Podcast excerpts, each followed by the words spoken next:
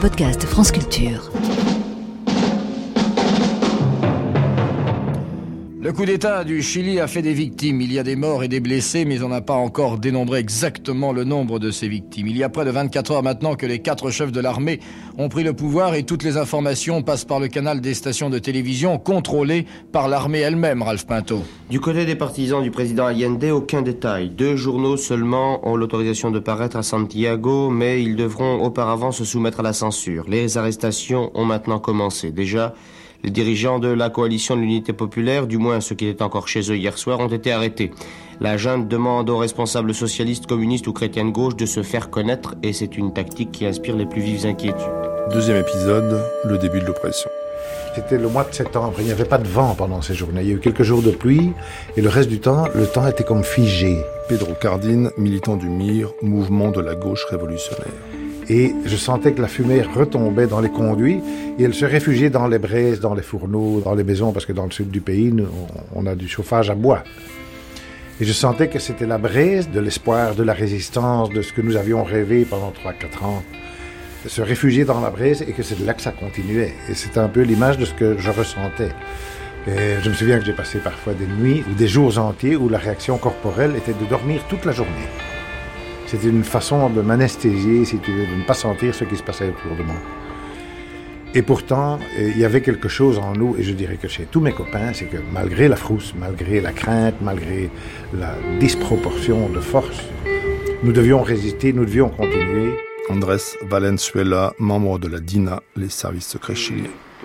Il a été accroché à une douche, il avait soif, il a ouvert le robinet avec la bouche et il a commencé à boire de l'eau.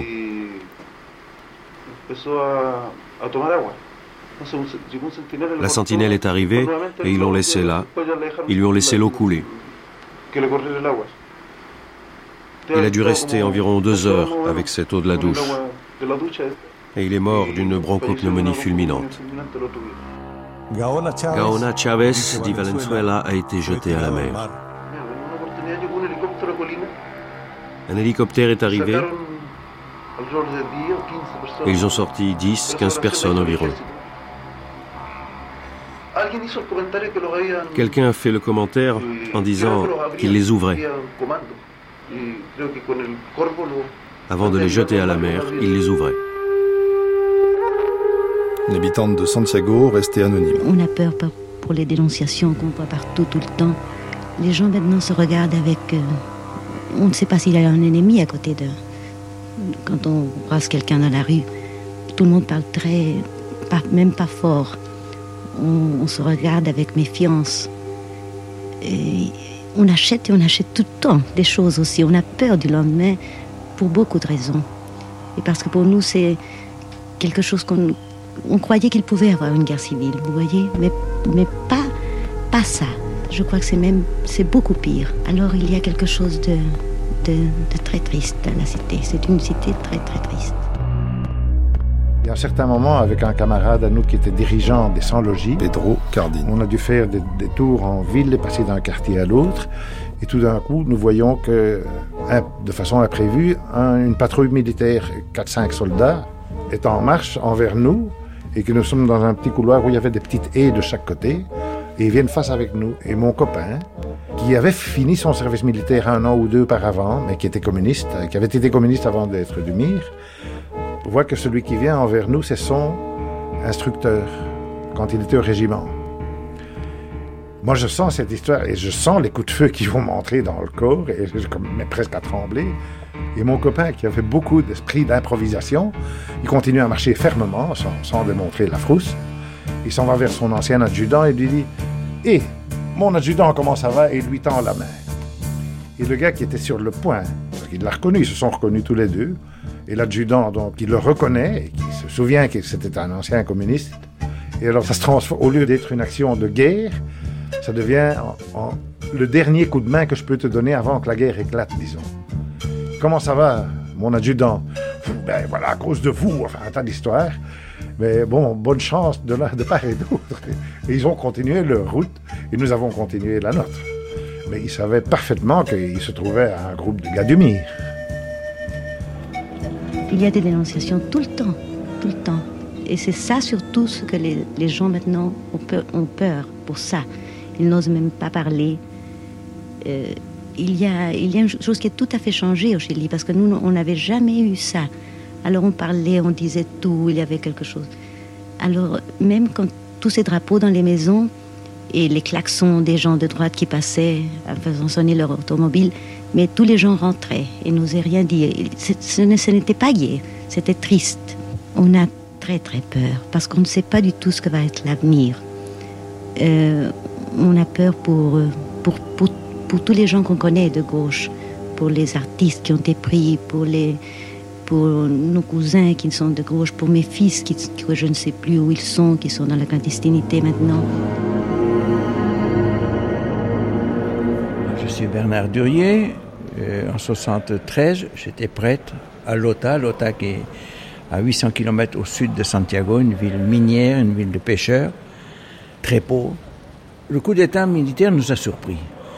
Et seulement quand on a vu euh, arriver les militaires euh, avec toutes les armes, tout ça, et qui ont commencé à semer un climat de terreur. Parce qu'ils savaient que l'OTA c'était de, gauche, et c'était prévu, ils pensaient que l'OTA allait se soulever avec des armes, qu'il y avait des armes partout et que ça arrêtait la, la guerre civile. Ils disaient qu'il y avait des armes à l'OTA, je n'en ai jamais vu. Hein. Et ils ont tiré partout pour créer ce climat de peur. Ils ont fait circuler que des bateaux de guerre approchaient pour bombarder l'OTAN. Là, j'ai eu euh, un accueil par les, policiers qui m'ont arrêté. J'avais un porte-document avec des techniques de dynamique de groupe. Pour eux, c'était des plans où j'avais caché des armes. Fallait que je parle. Et il y avait un capitaine, pour lui, la meilleure solution, c'était de fusiller. Mais il y avait un autre, euh, un gradé, qui ne voulait pas se mettre de sang d'un curé sur les mains. Alors j'étais arrêté et ensuite de plusieurs jours, on m'a donné un sauf-conduit pour aller me réfugier à l'ambassade de France. Ce que je n'ai pas fait. Hein, je suis resté à Santiago. Je crois que j'ai une responsabilité envers les jeunes que j'ai laissés à l'OTA et j'espère avoir l'occasion de les revoir et d'être à côté d'eux. Ce qui, pour moi, est important. Et en plus, j'ai pas tellement reçu l'appui des membres de ma congrégation religieuse. Quand on voit aussi que ces frères de religion ne sont pas là et beaucoup sont, je pense, même d'accord avec le coup d'État militaire, ça démoralise un peu.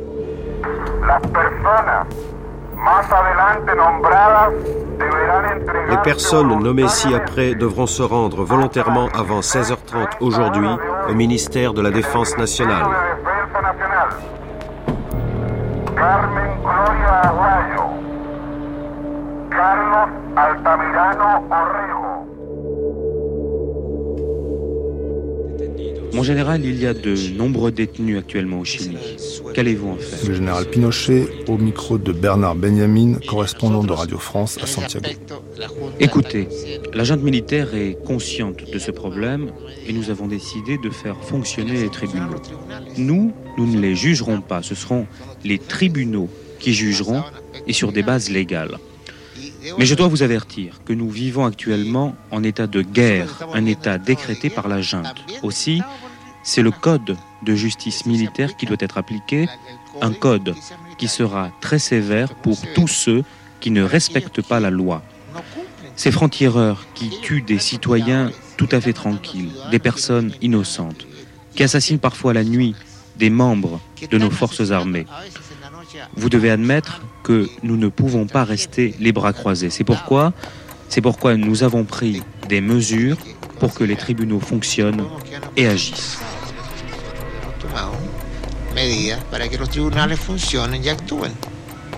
Erika Henning, membre du MIR, attend son mari qui s'est échappé la veille de leur domicile. On est passé toute euh, la nuit en train de faire des gardes pour euh, voir si euh, il y avait la police ou les militaires qui pouvaient venir. Et on a commencé à essayer de trouver où habiter, mais surtout on avait décidé de rester au Chili. Il avait aussi une, une, pièce d'identité avec un autre nom. Même on a mis notre fille dans une crèche avec son nom Natalia, mais un autre nom de famille. J'étais dans la population où habitaient mes parents. Et un jour, vers 5 heures du matin, il y a des véhicules militaires blindés, des mitrailleuses qui sont arrivés, et en, criant mon nom. Je m'appelle Luis Casado, et comme j'ai réussi à échapper, les militaires ont pris mon père. ils ont laissé un message. Pour libérer ton père, il faut que tu viennes donc te rendre aux forces militaires. Vous comprenez que c'est assez dur de se sentir visé. Tout d'abord, vous n'avez rien fait, vous étiez un môme à l'époque. Et puis de l'autre côté, de dire, bah, peut-être que la vie de mon père dépend du fait que je vais aller me rendre. Et euh, j'ai décidé de ne pas le faire, estimant que bon, rien n'assurait que les militaires allaient tenir parole et qu'ils allaient libérer mon père, qui est resté à peu près trois mois dans les camps de concentration. Est-ce que vous pensez à organiser des élections libres?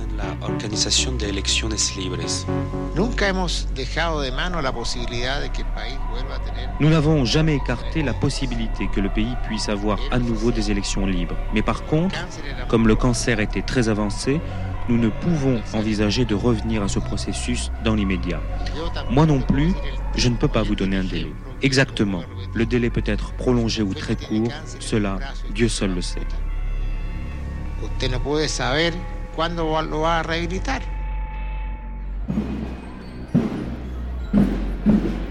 J'ai quitté Santiago parce qu'il m'était virtuellement impossible de survivre parce qu'on était recherché de partout. On était dans une souricière. On a piqué un véhicule, une magnifique deux chevaux. Je tiens à le souligner, il m'a sauvé la vie. Parce qu'avec euh, cette deux chevaux qu'on a piqué, on a traversé tout le Chili vers le nord, c'est-à-dire des milliers de kilomètres de désert, avec des faux papiers qu'on avait fabriqués nous-mêmes. On a été arrêté dix fois par les militaires, on a été dépouillé de tout, on nous a piqué les peu de choses qu'on avait. Mais enfin, on est arrivé à la frontière et là, on s'est arrangé pour passer au Pérou. Vive les deux chevaux. Il y a quand même des témoins des événements de Santiago qui ont réussi à quitter le pays. Ainsi, cet après-midi, à l'aéroport d'Orly, André Grandis a rencontré un Français qui revenait du Chili et qui avait dû se réfugier à l'ambassade de France à Santiago. Ce monsieur vivait depuis plus de dix ans au Chili. A l'impression, vous voyez, que euh, malgré tout, que la répression s'organise.